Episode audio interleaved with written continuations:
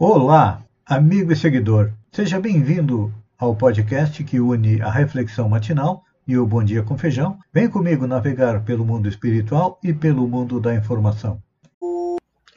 Olá, amigo e seguidor. Seja bem-vindo à nossa live diária do Bom Dia com Feijão, onde eu e você normalmente vamos em direção ao nosso coração para lá, como jardineiros espirituais elevar templos às nossas virtudes e cavar masmorras aos nossos vícios. Nesse mês de setembro, nós estamos fazendo diferente. É o mês do Setembro Amarelo, é o mês onde nós trabalhamos a prevenção ao suicídio, que é uma das grandes causas de retorno à pátria espiritual. Então, neste mês, nós estamos nos instrumentalizando, eu e você, para auxiliarmos as pessoas que pensam, que planejam, que tentam é, se suicidar. Como? Compartilhando as recomendações da Organização Mundial de Saúde, da Associação Brasileira de Psiquiatria e também aquilo que dizem os espíritos a respeito da prevenção ao suicídio. Hoje nós vamos analisar como identificar uma pessoa sob o risco de suicídio. É importante a gente lembrar que pesquisa da Unicamp de São Paulo mostra que a cada 100 pessoas, 17 pensam em suicídio, 5 planejam 3 tentam e um consegue. Nós percebemos que é um algo extremamente grave e que não deveria ser só no mês de setembro, não. Deveríamos estar o ano inteiro trabalhando, mas vamos seguir em frente é, hoje identificando uma pessoa sob risco de suicídio. Começamos a falar sobre isso na semana passada e vamos continuar hoje. Primeiro, Pessoa que tem comportamento retraído, que não tem facilidade de relacionar-se com a família e amigos, pode estar pensando, planejando o suicídio. Nós temos também pessoas com doenças psiquiátricas. Normalmente, quando temos alguém assim na nossa família, nós recomendamos e dependendo da gravidade da doença, nós a levamos ao médico, a quem o ajude a tratar. Temos também o alcoolismo. É, muita gente se diz bebedor social, mas aquela pessoa que não pode passar um dia sem ingerir a quantidade X de álcool, e normalmente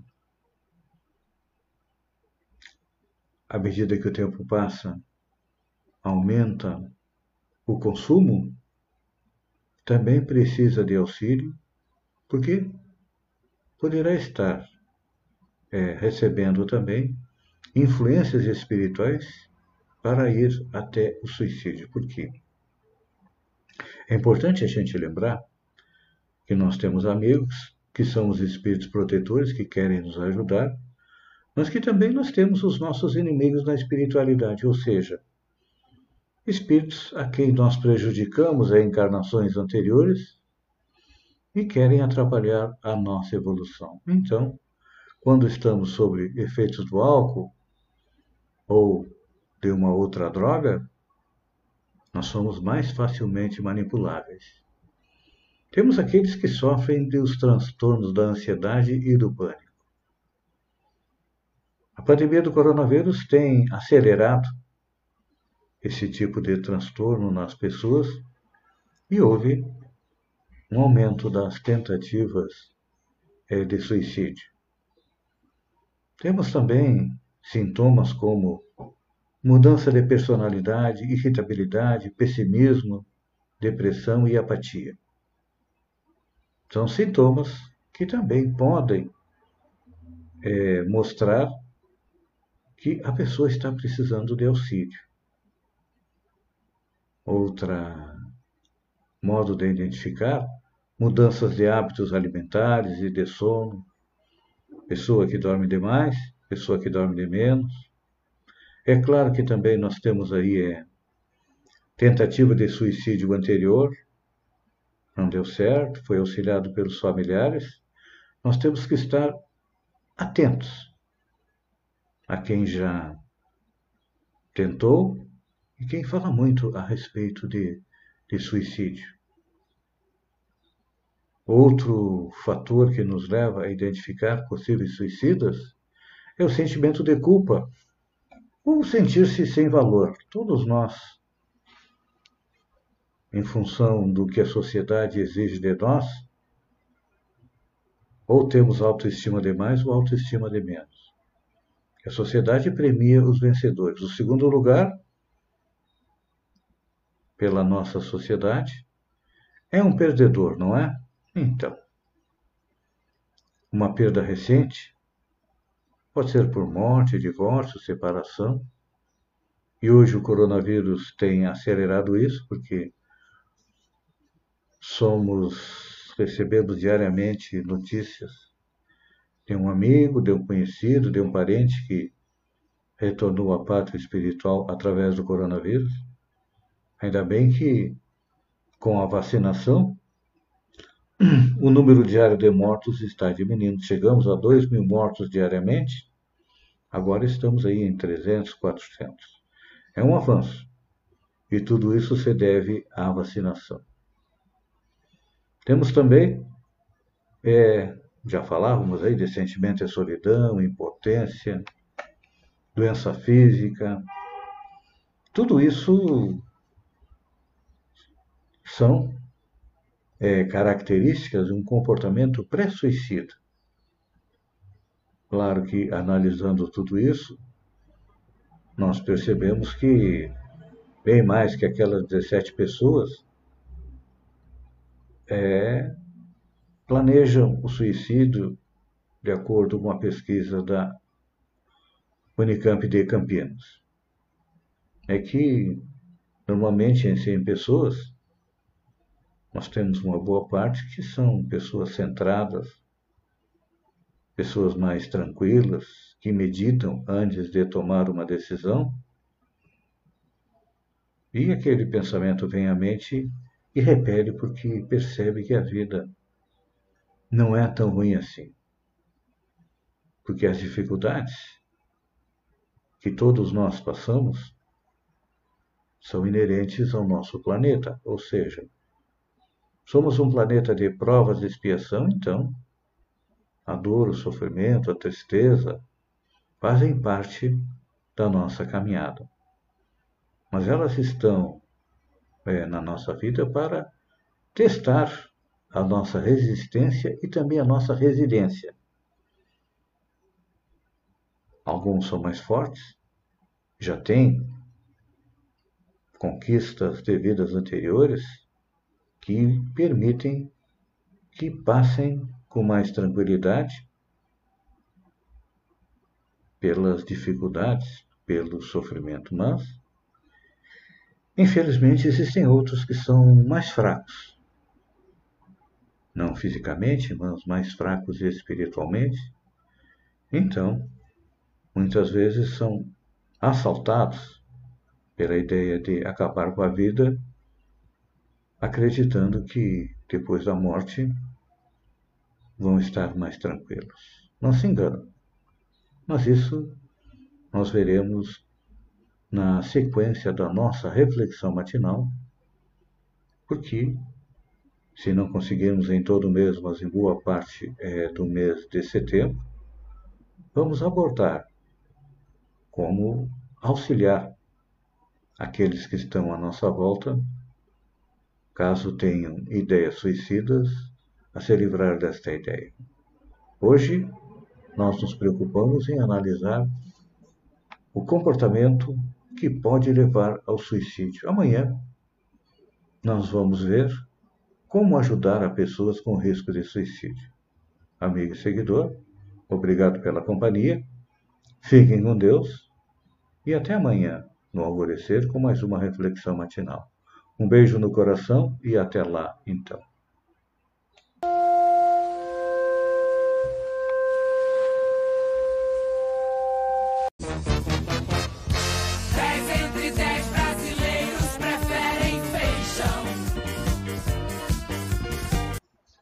Olá, amigo e seguidor.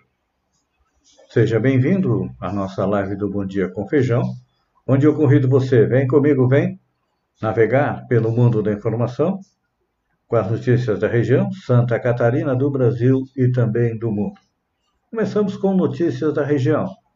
A Silva se posiciona diante do atual cenário do país e percebendo a falta de atenção da classe política aos reais interesses e demandas da população, Associação Empresarial de Araranguá, a CIVA veio a público manifestar sua preocupação e, ao mesmo tempo, chamar a atenção dos representantes políticos para temas que realmente interessam à nossa região. E interferem no dia a dia, que são a BR-285, no trecho compreendido da Serra da Rocinha, onde o governo federal já segurou 15 milhões, mas mesmo se tratando de uma obra federal, ainda há um déficit de 15 milhões já prometidos pelo governo e que precisam ser incluídos em projeto de lei. Também se manifestou sobre o curso de medicina da UFSC, no campus de Araranguá, que corre o risco de ser paralisado, pois o Ministério da Educação não cumpriu com o que foi pactuado, ou seja, não liberou concurso para a contratação dos servidores. Esses dois fatos se percebe que o governo federal tem um descaso muito grande com Santa Catarina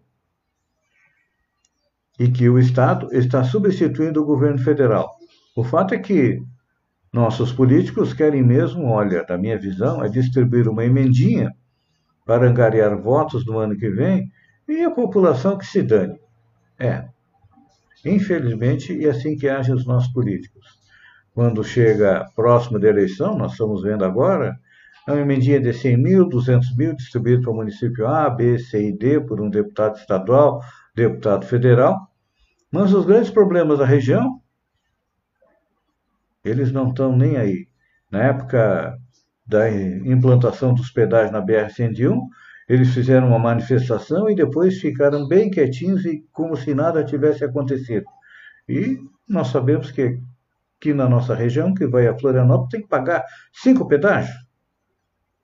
É, infelizmente, a Silva tem razão, concordo com eles em gênero, número e grau, porque nossos políticos só olham para o seu embigo. Olha, uma notícia boa para nós começarmos a semana. A Covid está dando uma folga. É, de acordo com o governo do estado, 193 municípios não tiveram mortes por coronavírus em agosto. Aqui na região são Balneário Arroio do Silva, Balneário Gaivota, Ermo, Jacinto Machado, Maracajá, Meleiro, Morro Grande, Praia Grande e Sombrio. Esse fato é consequência da vacinação, primeiro dos idosos e depois dos demais.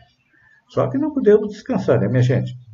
A variante Delta está chegando aí, ela é extremamente transmissível, então temos que ficar alertas